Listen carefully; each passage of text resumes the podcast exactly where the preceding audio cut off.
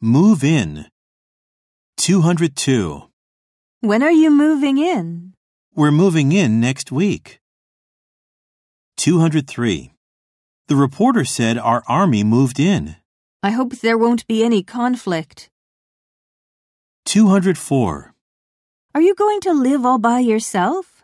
No, I'm moving in with new roommates.